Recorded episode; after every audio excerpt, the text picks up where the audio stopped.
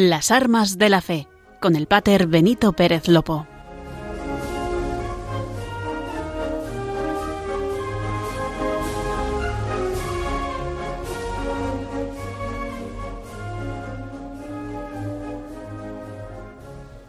Muy buenas noches a todos los oyentes de Radio María.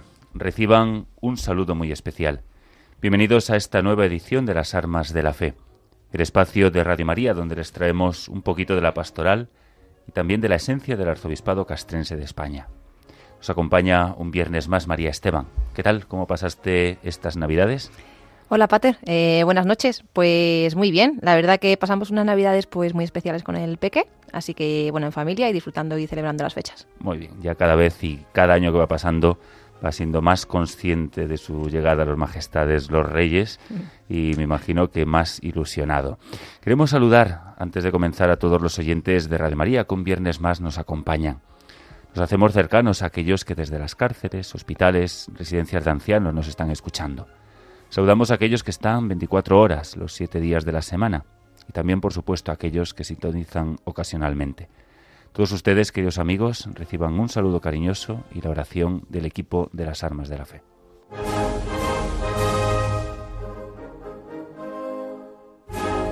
También saludamos a aquellos que nos escuchan gracias al podcast, que no pueden hacerlo a esta hora, pero que nos dedican un rato en otro momento gracias a este servicio. Saben todos ustedes que pueden volver a escucharnos a través de la página web, por si algo no se entendió o si algo no lo escucharon bien o si les gustó tanto tanto que deciden guardarlo. Ojalá que este espacio, como todos los demás programas de Radio María, sea un momento de gozo y alegría para mayor gloria de Dios. Sea como sea, si en este mismo instante acaban de sintonizarnos, quédense con nosotros.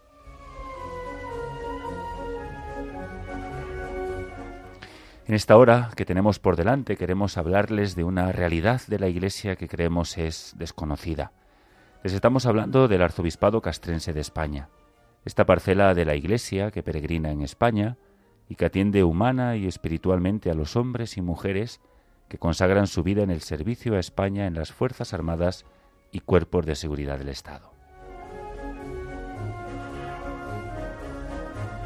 Y en esta noche nos acompaña desde el otro lado a los mandos técnicos Juanma. Gracias a ellos, unos y otros, ustedes pueden escucharnos perfectamente no solo hoy, sino 24 horas al día, los siete días de la semana y los 365 días del año.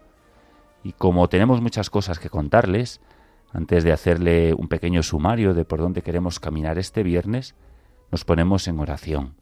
Pedimos por todos ustedes y pedimos también por aquellos que aquí o en territorio de misión ahora mismo, en estos momentos, están sirviendo a España. Cogemos el timón y antes de zarpar rezamos. Larga trinquete en nombre de la Santísima Trinidad, Padre, Hijo y Espíritu Santo.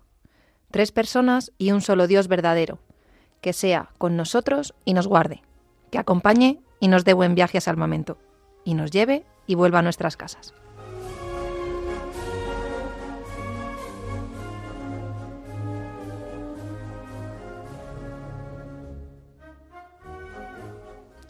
Y con las presentaciones iniciales, los saludos correspondientes, la oración y ya en vereda nos metemos en materia en esta nueva edición del programa de las armas de la fe.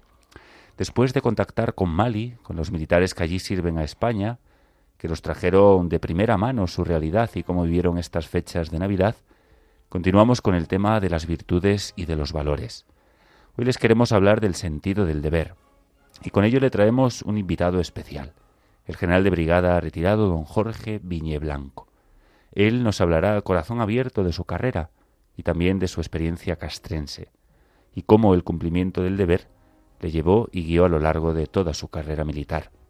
Su experiencia nos sirve a todos, a ustedes y a nosotros, para que caigamos en la cuenta que lo que decimos no son palabras más o menos bonitas de las reales ordenanzas para las Fuerzas Armadas o de aquel famoso decálogo del cadete sino que son asumidas por hombres y mujeres, apoyados siempre por su familia, sacrificando tanto y tanto para que todos podamos vivir en paz y en libertad.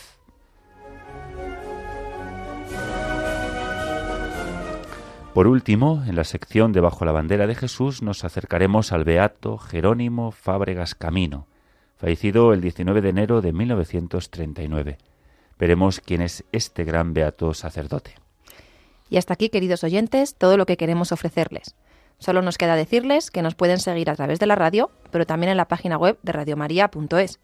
Y como siempre les recordamos que si nos quieren dejar algún comentario o sugerencia, pueden hacerlo enviando una carta aquí a los estudios de Radio María, en Paseo Lanceros número 2, 28024 de Madrid. Estaremos muy contentos de atenderles. Les vuelvo a repetir la dirección. Paseo Lanceros número 2, 28024 de Madrid. Gracias por quedaros con nosotros. Están escuchando las armas de la fe.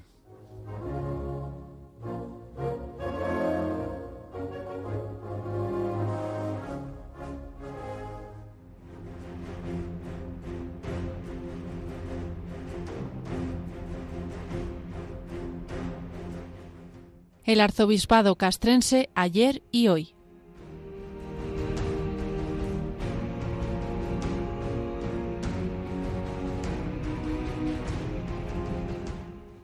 Ya dijimos en varias ocasiones que todos los seres humanos somos portadores de valores. Los valores guían nuestra conducta y nos ayudan a establecer prioridades, a tomar decisiones, especialmente en momentos de incertidumbre o en situaciones difíciles y en el caso del militar, debiendo en los lances dudosos elegir el más digno de su espíritu y honor. Las Fuerzas Armadas Españolas son una institución disciplinada, jerarquizada y unida, consagrada exclusivamente al servicio de España. Las reales ordenanzas constituyen el código ético de todos los militares españoles y contienen los valores fundamentales de esta institución.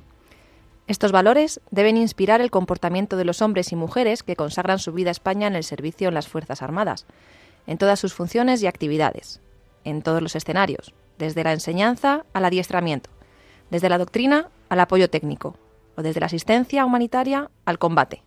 Nuestras Fuerzas Armadas forman parte de una sociedad sujeta a grandes cambios y rápidos, de todo tipo. La evolución del contexto de seguridad nos lleva también a nuevos escenarios para cumplir nuevas misiones, con nuevos procedimientos y organizaciones. Y en esta situación de incertidumbre es necesario aún más mantener los valores que son comunes al ejército de tierra, a la armada y al ejército del aire y del espacio. También estos valores y virtudes los hacemos extensivos de manera conjunta a la Guardia Civil y Policía Nacional.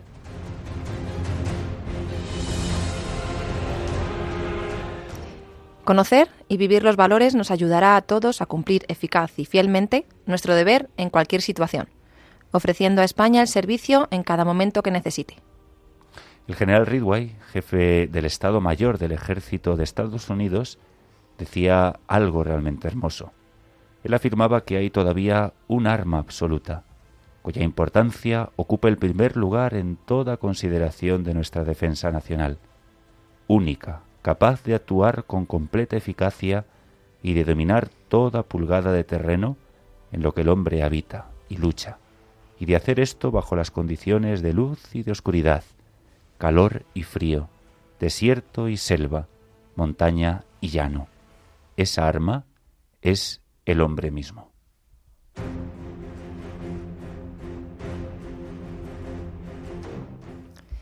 Hoy les queremos hablar del sentido del deber, desde un comienzo podríamos definirlo como la cualidad que impulsa al militar a obrar siempre bien y al más exacto cumplimiento de sus obligaciones, movido por su honor y su vocación de servicio. Las Reales Ordenanzas para las Fuerzas Armadas, en su artículo 16, nos dicen que el militar cumplirá con exactitud sus deberes y obligaciones, impulsado por el sentimiento del honor inspirado en estas Reales Ordenanzas.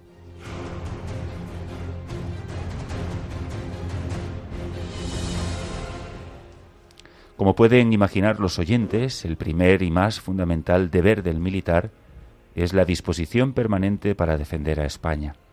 Este deber se concreta en la Constitución española como norma fundamental del Estado, pero también en las obligaciones y órdenes derivadas del cumplimiento de las misiones de las Fuerzas Armadas, de su condición de militar y de las leyes penales y disciplinarias militares.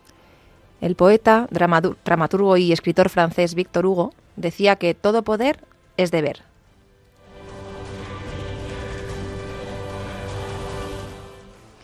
Les dejamos a continuación un audio de un acto que se llevó a cabo en la Academia de Infantería de Toledo con motivo de la jura de bandera de personal civil. Son palabras del por aquel entonces coronel director de la Academia, Javier Marcos Izquierdo. Queridos jurandos, hay lugares que permanecen siempre en nuestra memoria, porque son lugares en los que hemos hecho algo grande. Son lugares a los que uno siempre quiere volver.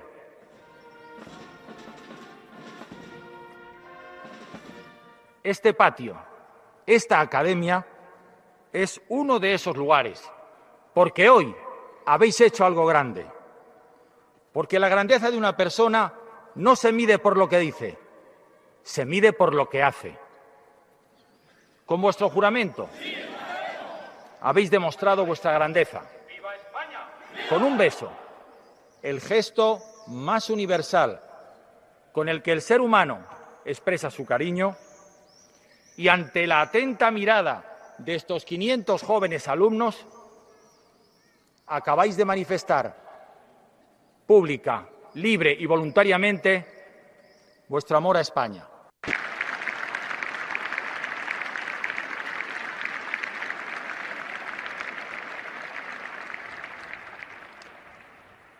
Ha sido un instante fugaz en el que sé que vuestro pulso se ha acelerado. Se ha acelerado porque habéis besado el corazón de España. Se ha acelerado porque habéis sentido muy de cerca el latido de los millones de españoles que la respetan, que la defienden y que la honran.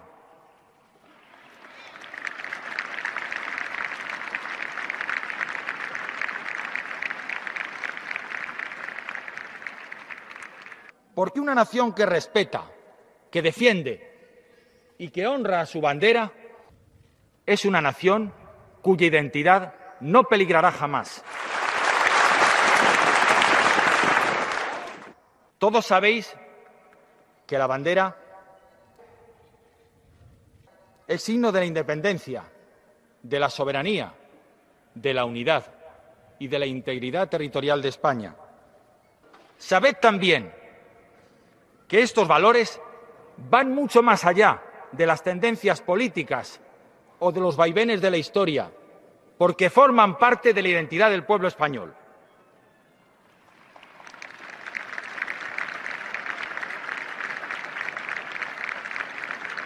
Para quienes somos militares, este juramento nos compromete a entregar nuestra propia vida, si es preciso, hasta la última gota de nuestra sangre, por todos vosotros que me escucháis, por cualquiera, por cualquier español sin distinción. Para vosotros, defender a España no significa necesariamente empuñar un arma o participar en operaciones en el exterior o morir en combate. Eso está normalmente reservado a las Fuerzas Armadas. Para vosotros, defender a España también significa estar dispuestos a derramar vuestra sangre pero no en un instante, ni de forma violenta, sino gota a gota. En nuestra vida diaria, que es mucho más difícil, a base de ejemplo, a base de honradez y a base de valor. Yo os invito a mirar con valentía y con optimismo al futuro de España. Sed ejemplo de servicio en el uso de vuestra libertad esto es también madurez democrática. Permitidme pediros algo. ¿Estaréis conmigo en que la vida cada día nos presenta muchos momentos para discrepar, para mostrar nuestro desacuerdo, para discutir? Esto es normal, esto es bueno pero también presenta otros momentos, quizá los menos, para estar de acuerdo. Os sugiero que cuando veáis una bandera de España en las plazas, en los balcones, en nuestras calles, en los acontecimientos culturales o deportivos, o cuando oigáis el himno nacional, recordéis lo que estáis viviendo hoy en este patio y hagáis de ese momento una ocasión para estar de acuerdo, para estar unidos y sobre todo para sentiros orgullosos de ser españoles.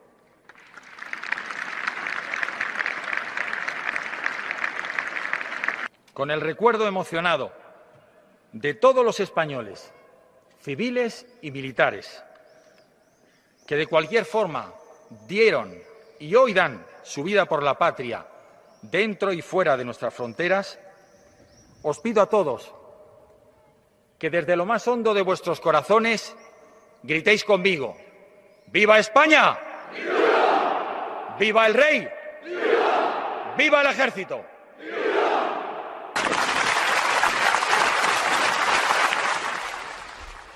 Qué palabras tan bonitas, tan verdaderas y tan necesarias. Un audio largo, pero que nunca pasa de moda.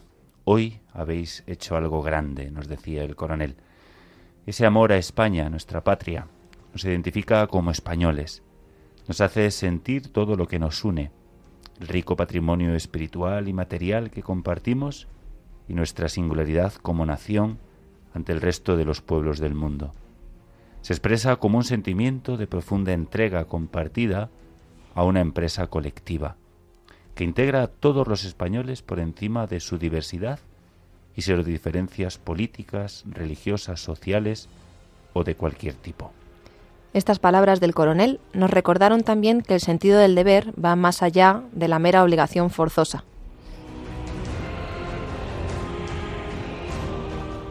El sentido del deber nace de ese espíritu militar, del amor al servicio y del compromiso personal con el ejército y con todos los compatriotas, ejercido con responsabilidad y con iniciativa, haciendo de la misión o tarea encomendada algo propio que debe cumplirse con perfección y hacerlo hasta el final. Así, en la Academia Militar General, ya el Decálogo del Cadete sentencia que ser fiel cumplidor de sus deberes y exacto en el servicio. Cada miembro del ejército y cada unidad han de poner en juego todas sus energías físicas, morales e intelectuales y todos sus recursos disponibles para cumplir su misión, movidos por su propio honor y espíritu, de forma que ni la esperanza de la recompensa, ni el temor al castigo sustituya a la íntima satisfacción del deber cumplido. Todo militar que recibe un cometido o se hace cargo de una responsabilidad, sea cual sea su relevancia, tiene la obligación moral de desempeñarlo con la mayor corrección y exactitud en beneficio del interés general.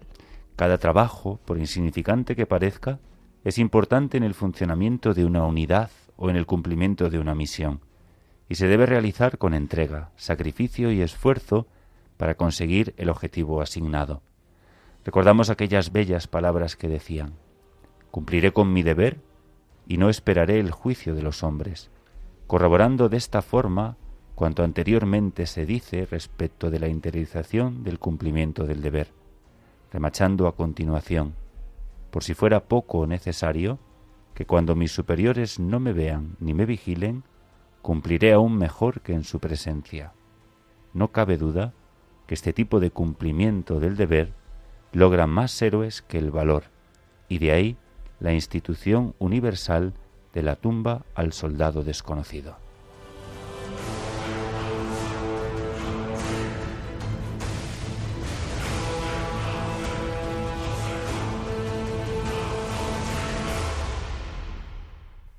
Como le comentábamos, nos acompaña esta noche el general de brigada Jorge Viñé Blanco. El general Viñé nació en Toledo y desde muy joven sintió la llamada de la vocación castrense. Después de su paso por la Academia General Militar, ingresa en la Academia de Infantería de Toledo. Posteriormente es destinado como teniente en el CIR número 1, Campamento de San Pedro. Como capitán, aprueba el curso de profesores de educación física. Toma el mando del Regimiento de Infantería y Memorial del Rey número 1 en el año 2001. Asciende a general de brigada en octubre de 2004 con 53 años. Fue secretario general del Estado Mayor del Ejército en febrero de 2008 y es destinado como segundo jefe a la Comandancia General de Ceuta.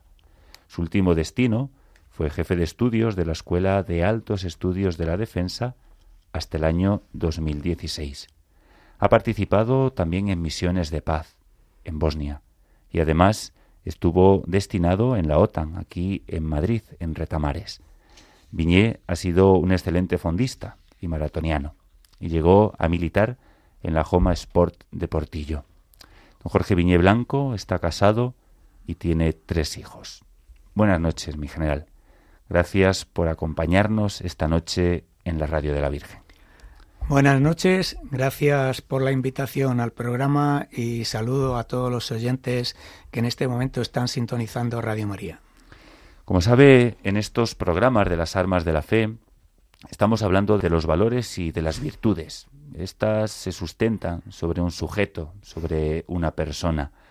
¿Cómo surge en su vida y cómo crece la vocación militar? Como ha dicho, yo nací en Toledo. En mi familia no había antecedentes militares, pero vivía en el barrio de la estación y había mucho movimiento de militares. Luego estudié en un colegio que está muy cerca de la academia, que es el Colegio de San Servando, y entonces tenía pues una relación prácticamente diaria con los, cadetes, con los cadetes, puesto que los veíamos, participábamos también en sus actividades e incluso hacíamos deporte con ellos. Entonces, el roce continuo pues no cabe duda que influyó en, mi decisión por la, por la carrera militar. En un tiempo donde el acceso a las Fuerzas Armadas cambió tanto, ahora es eh, por la nota de corte en la selectividad, y también en una sociedad que no habla mucho de valores que consagran toda una vida, ¿tenemos el riesgo de perder la palabra vocación? No creo que la palabra vocación se pierda porque eh, hay vocación para todo tipo de carreras. Es cierto que en la vocación influyen las características personales y el ambiente social y el ambiente familiar en el que se mueve uno. La vocación para la carrera militar tiene un pequeño inconveniente.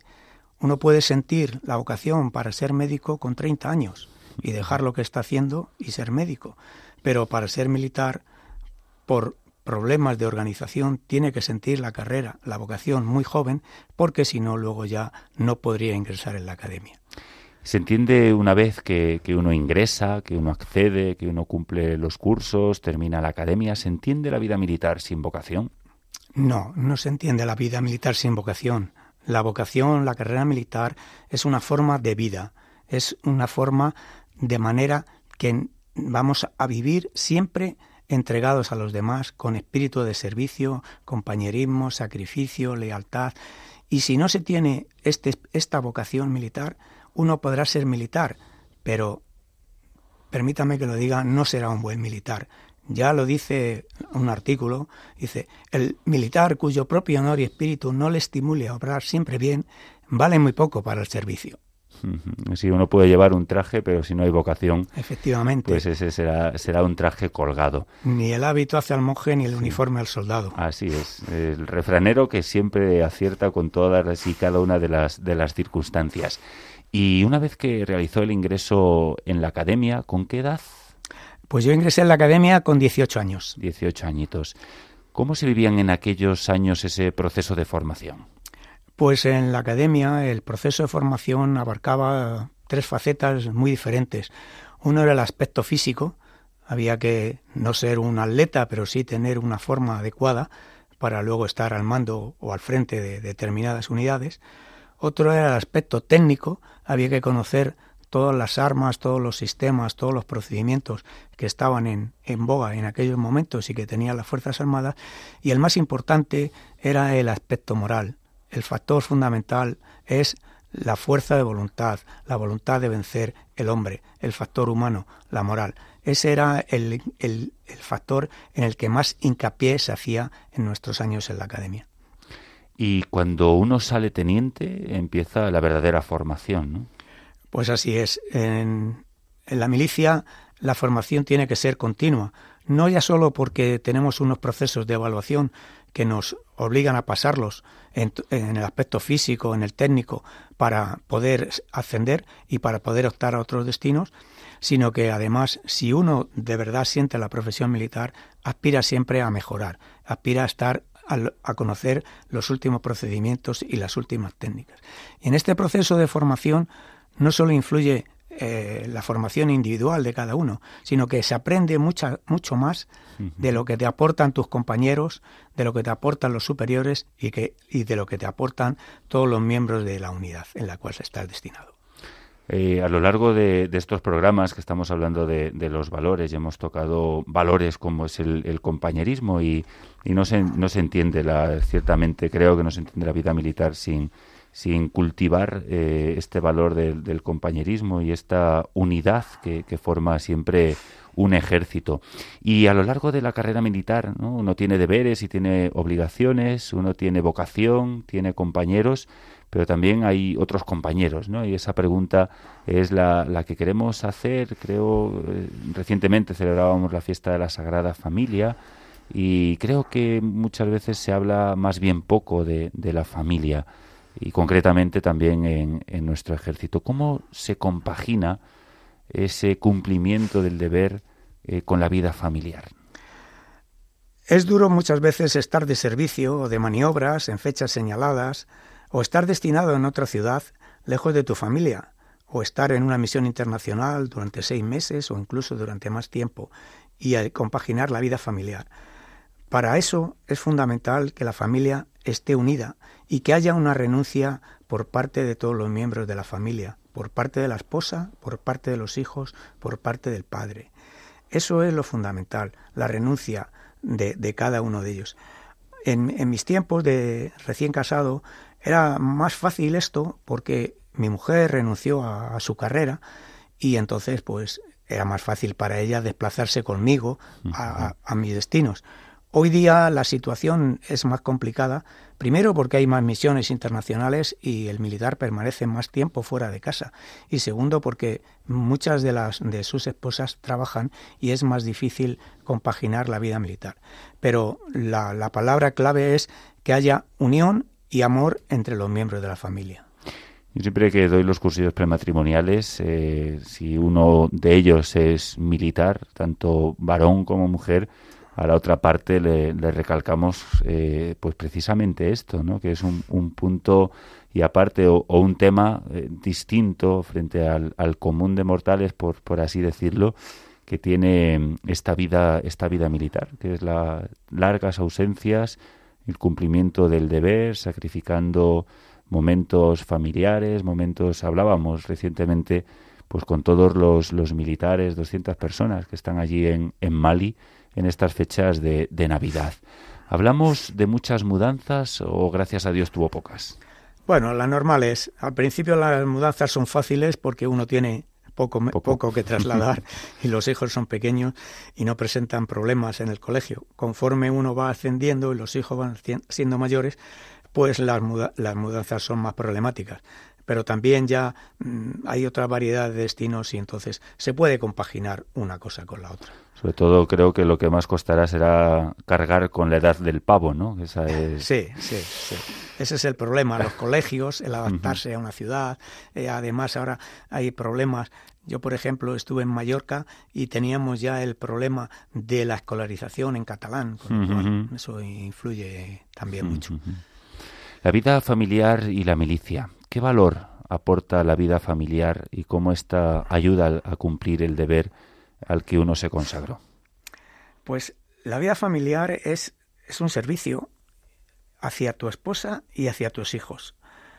Cuando te casas, cuando creas una familia, adquieres una gran responsabilidad. Si eso lo haces bien, si tienes ese entrenamiento adecuado, pues no cabe duda que ya llevas eso ganado para cuando estás en la vida militar, porque ya has aprendido a ser responsable y has aprendido a cuidar a los demás. En la vida familiar uno tiene la gracia del sacramento del matrimonio y tiene el ejemplo de la Sagrada Familia. En la vida militar tenemos el ejemplo de las ordenanzas y tenemos el ejemplo de nuestros mayores que siempre nos marcan el camino a seguir. Y todo esto, ¿no? en, el, momento ya hablábamos de, las ausencias, ¿no? Eh, también estuvo, como leíamos en esa pequeña reseña de, su vida en territorio de misión. ¿Cómo fue esta experiencia? Pues para mí fue una experiencia muy gratificante. Estuve en el año 96 en, en la misión de IFOR, Implementación Force de OTAN, y estaba desplegado, la OTAN desplegó, después del fracaso de Naciones Unidas, entró OTAN en fuerza y desplegó un cuerpo de ejército con tres divisiones. Yo estaba encuadrado en, una división multinacional francesa que tenía tres divisiones, una española, tres brigadas una española, otra francesa y otra italiana. Estaba en el cuartel general de la división en la rama logística y la verdad es que fue una experiencia muy interesante. Muy bien. Y a lo largo de toda su carrera, como sabe, este, este programa tiene dos funciones. ¿no? Aquí nos ha permitido Radio María eh, tener este espacio para hablar en primer lugar de la pastoral del, del Arzobispado Castrense de España y hablando de la pastoral del arzobispado castrense de España, lógicamente, pues tenemos que hablar de, de la vida de, los militares, orgullosos como, como estamos de, de nuestros hijos. Eh, a lo largo de su carrera, ¿cómo fue el trato y la experiencia con los capellanes castrenses? Pues la verdad es que compartiendo muchas horas con ellos, tanto en ejercicios como en maniobras, como en ejercicios de tiro, en charlas que daban, que daban a la tropa, y sobre todo sintiendo siempre, sintiéndolos muy cercanos y ayudando a los más necesitados y dando consejos a aquellos que lo necesitaban, no solo espirituales, sino también pues de militar, porque muchos de ellos tenían ya una gran experiencia en la milicia. Hmm. Hemos hablado hasta ahora, creo que, que, del alma, ¿no? de todos los valores y virtudes, pero también hay que cuidar el cuerpo. Vemos que, que su vida estuvo muy ligada al deporte, desde aquel barrio, corriendo con los cadetes, desde el aspecto físico que se cuida en la academia militar y bueno, pues eh, ¿cuántos kilómetros tienen esas piernas? Bueno, pues yo eh, recuerdo que el primer cross lo corrí cuando tenía 13 años uh-huh. y dejé de correr por una lesión con 58, o sea que he estado corriendo 45 años. Si ponemos simplemente una media de mil kilómetros por año, pues calcule. Pero Vamos. así como destacado, he hecho unos 20 maratones y sobre todo es, he tenido el orgullo de representar a España en tres pruebas de 100 kilómetros en una carrera militar que se viene corriendo desde el año 82 en Suiza. Yo, aunque salga corriendo ahora de aquí de los estudios de Radio María, ya no me pongo al día, ¿eh? ya no, no llegaré yo a esos. Bueno, si uno mira hacia atrás, eh, ¿cuál es el destino que más disfrutó? Pues sin lugar a dudas, eh, cuando estuve de profesor en la Academia de Infantería, recién terminado el curso de Estado Mayor, fui destinado a la Academia de Infantería y tuve la, la suerte y el honor de participar en la formación de varias promociones de oficiales que ya están alcanzando ahora los empleos de coronel, general y teniente coronel. Uno cuando, cuando habla de, de, esta parte, yo siempre que traemos algún invitado que, que estuvo como profesor, pues eh, se, se, le nota siempre emocionado. ¿Es una segunda vocación? Yo siempre he tenido vocación por la enseñanza, porque cuando estudiaba en Toledo el bachillerato hice también la carrera de magisterio y aparte de estar de profesor en, en la Academia de Infantería, Anteriormente había estado de profesor en la Escuela Central de Educación Física.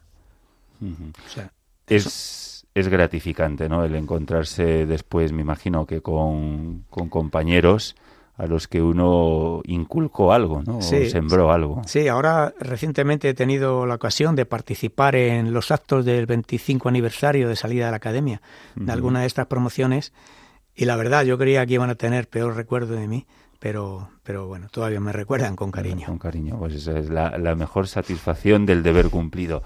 Y en esto de, del cumplimiento del deber, eh, me imagino que también a lo largo de la vida militar, eh, pues hay momentos difíciles o situaciones adversas, de donde uno se acuerda que aquí ahora, ¿no? La hora H, ¿no? Es, es el momento de cumplir con el deber, ¿no? Pues le voy a citar dos ejemplos. En el año 91, estando destinado en la Academia de Infantería, a nuestro segundo hijo le diagnosticaron una enfermedad genética y nos dijeron los médicos que la esperanza de vida iba a ser muy, muy, muy poca. Y a, y a los pocos días a mí me destinan forzosa a San Sebastián y al niño lo tienen que traer a Madrid para, tra para tratarle. Entonces, ese momento pues la verdad fue muy duro eh, emocionalmente hablando. Y otro momento también muy duro, siendo coronel del inmemorial, pues me comunican que un soldado de reemplazo, pues mm, estando en una discoteca, ha habido una pelea y sin él participar en ella, le han dado una puñalada y lo han matado. Hmm. Entonces, claro, tuve que ir para consolar a la familia y ese es un momento muy duro. Podía haber delegado en, el capitán o en el jefe del batallón, pero preferí ir yo como coronel para darles el pésame y presentar las condolencias a su familia. Uno cuando, cuando tiene bajo sus órdenes siempre alguno que, que, ha caído, sea en acto de servicio o sea por la vida misma, me imagino que, que, ese acto a los caídos que se hace posteriormente siempre lo lleva uno en el corazón, ¿no? Sí, sí, es verdad. Tenía también un, brigada en la compañía en Toledo que ya, ya no estaba en la academia y en una marcha que hacía la academia precisamente a Guadalupe tuvo un infarto y murió y entonces pues yo siempre que voy andando siempre me recuerdo del Brigada Honorio. Hmm. Después de, de, su vida militar sabemos de primera mano que, que no se aburre, ¿no? voluntario en el banco de alimentos, voluntario también para organizar rutas de senderismo a las que invita un nutrido grupo de aquí del barrio o, de otros barrios, guía de excursiones también de, de, la parroquia para con los niños, voluntario en Caritas Castrense, recién nombrado director ejecutivo de Caritas Castrense, parroquial castrense de Santa María de la Dehesa, también es voluntario en la apertura y en el cierre de, nuestra parroquia. ¿Es ese otro cumplimiento del deber? Por supuesto, yo creo que tratar de ayudar a los demás y emplear mi tiempo libre y mis cualidades en beneficio de otras personas es, forma parte del cumplimiento del deber, pero además forma parte haciéndolo en compañía de otros y eh, trabajando como es, se hace en la vida militar, trabajando en equipo. Una vida consagrada que, que sin duda marca la, la, vida de, de, todo hombre y mujer que, que sirve en las Fuerzas Armadas, todo aquello que recibe, como es lógico, en las academias, en las escuelas, en los centros de formación, pues eso impregna y, no es que se corte o que se deje en el cuartel cuando uno sale o cuando uno pasa al retiro, sino que conocemos tantos y tantos ejemplos de personas que, siguen más allá de, de, su trabajo, por llamarlo de, de alguna manera, que siguen pues en esa vocación de servicio. La vida religiosa, Jorge, y, de fe ayuda a cumplir los valores y virtudes que enseñan en el ejército. Por supuesto, eh, leyendo el Evangelio nos dice enseñar al que no sabe, dar de comer al hambriento, ayudar al necesitado y eso lo hacen las Fuerzas Armadas, enseñar al que no sabe. Antiguamente teníamos los programas de extensión cultural, para enseñar a los soldados que venían al servicio militar, que, eran analfabetos. Dar de comer al hambriento o vestir al desnudo, estamos cansados de hacerlo en las misiones de paz. Mm. Y ayudar al, a las personas, yo siempre les decía a mis alumnos, la definición de soldado que yo entiendo es ser soldado es tener hambre y no comer, tener sed y no beber, no poder con la fatiga y llevar a hombros al compañero herido, Mm, si estamos viendo eso, estamos viendo la parábola del buen samaritano. Hmm. Sí, aunque no esté redactado ni ponga nota a pie de página que será del Evangelio según, pero eh, sin duda que, que sí, entendemos que, que, la fe, las armas de la fe para el militar católico, el militar eh, creyente, pues lógicamente tiene un plus de, de todo aquello para, para mejor servir y para mejor desempeñar toda, todas sus funciones. Nos acompañó esta noche el general de brigada, Jorge Viñe Blanco.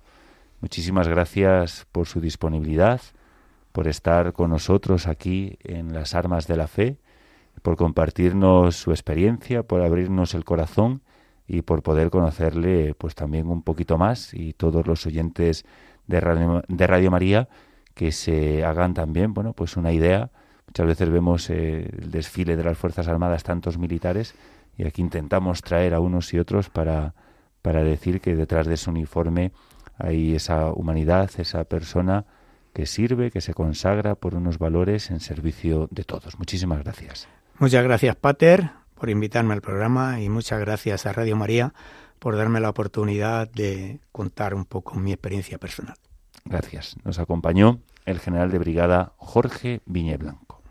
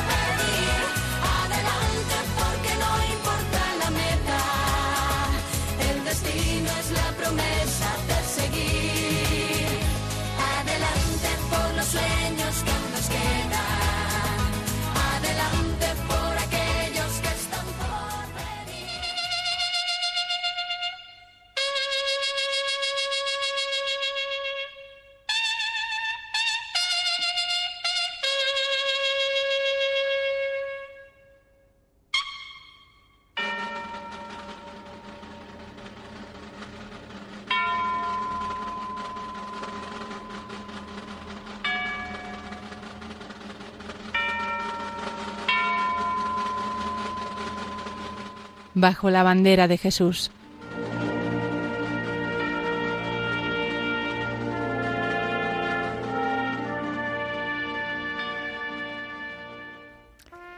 En esta primera edición del 2023 de Bajo la bandera de Jesús, nos adentraremos una vez más a conocer a otro de nuestros queridos santos que fueron soldados. Personas santas que en alguna época de sus vidas vistieron el uniforme del ejército y desempeñaron tareas propias de militares.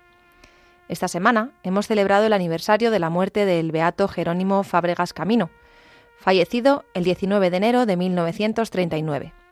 Así que aprovecharemos para conocer unas pinceladas de su biografía.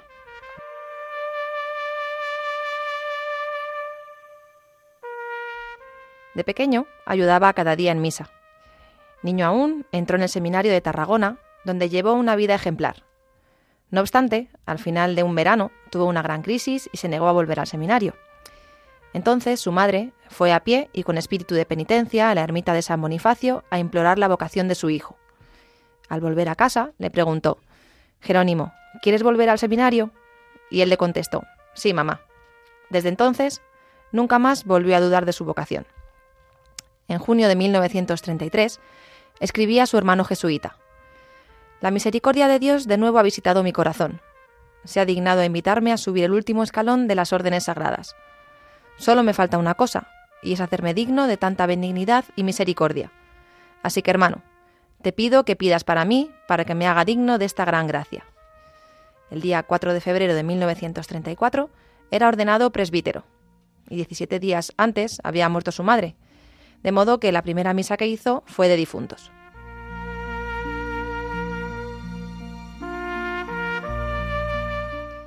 Ese mismo año fue nombrado vicario de Vilabella. En su trabajo se reflejaba un apóstol moderno que utilizaba todo tipo de medios al servicio del apostolado. A principios de 1936, ante el ambiente antirreligioso, multiplicó sus esfuerzos, oraciones y penitencias, y tuvo que esconderse en casa de un amigo. Durante este tiempo, cinceló la cruz parroquial que aún hoy hay en la parroquia de Vilabella y que es tenida en gran estima y veneración. Al tiempo, pudo llegar a Barcelona y fue requerido para el servicio militar, donde se presentó declarando su condición de presbítero. Fue enviado al frente del Ebro con destino a la 14 Brigada. Aquí, de buena mañana, cada día celebraba la misa. Luego, cuando tocaban Diana, se presentaba a filas. Llevaba la vida de un verdadero apóstol. Guiaba espiritualmente a muchos soldados, les hacía charlas, los confesaba y daba la comunión, especialmente cuando tenían que entrar en combate. Todo esto lo hacía con grave peligro de su vida. Pero al preguntarle si tenía miedo, él siempre contestaba, Yo siempre les diré la verdad, y si por ser presbítero me matan, afortunado de mí.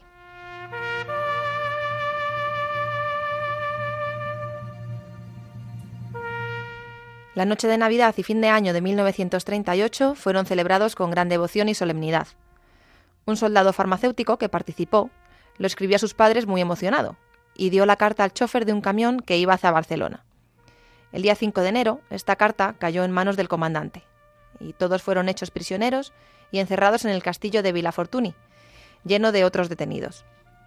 El día 13 los condujeron a Santa Coloma de Queralt, Parece que fue el día 19 de enero de 1939 a las 11 de la mañana que fue asesinado en el Pla de Manlleu.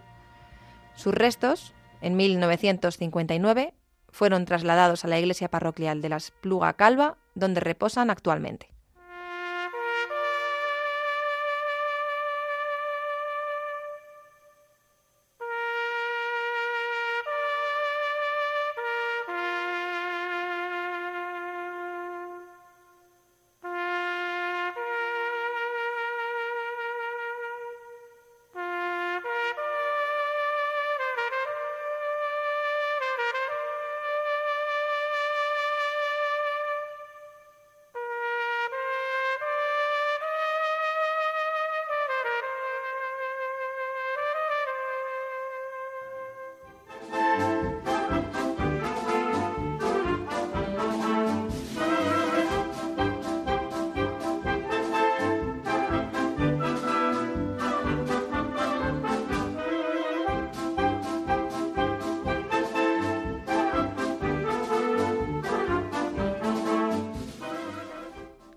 Suena ya, queridos oyentes, la sintonía que nos recuerda el final de nuestro programa, Las Armas de la Fe, el programa que aterriza en la historia en la actualidad del Arzobispado Castrense de España, pero que también nos acerca a los ejércitos, Guardia Civil y Policía Nacional.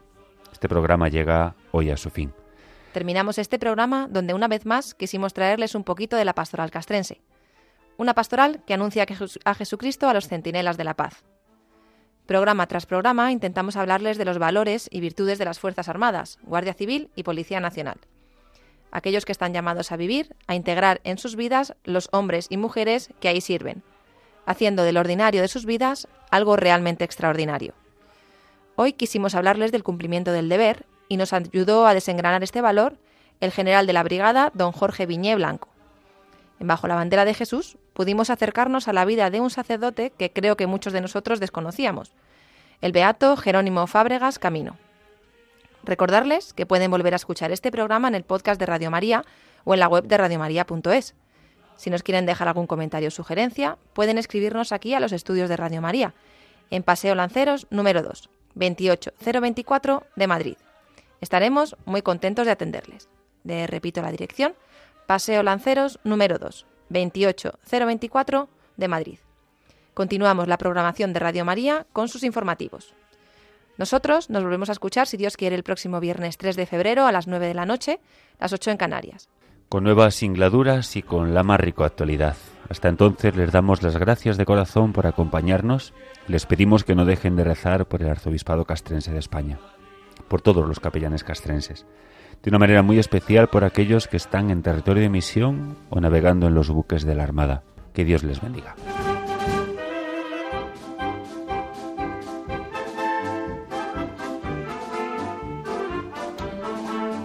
Han escuchado Las Armas de la Fe con el Pater Benito Pérez Lopo.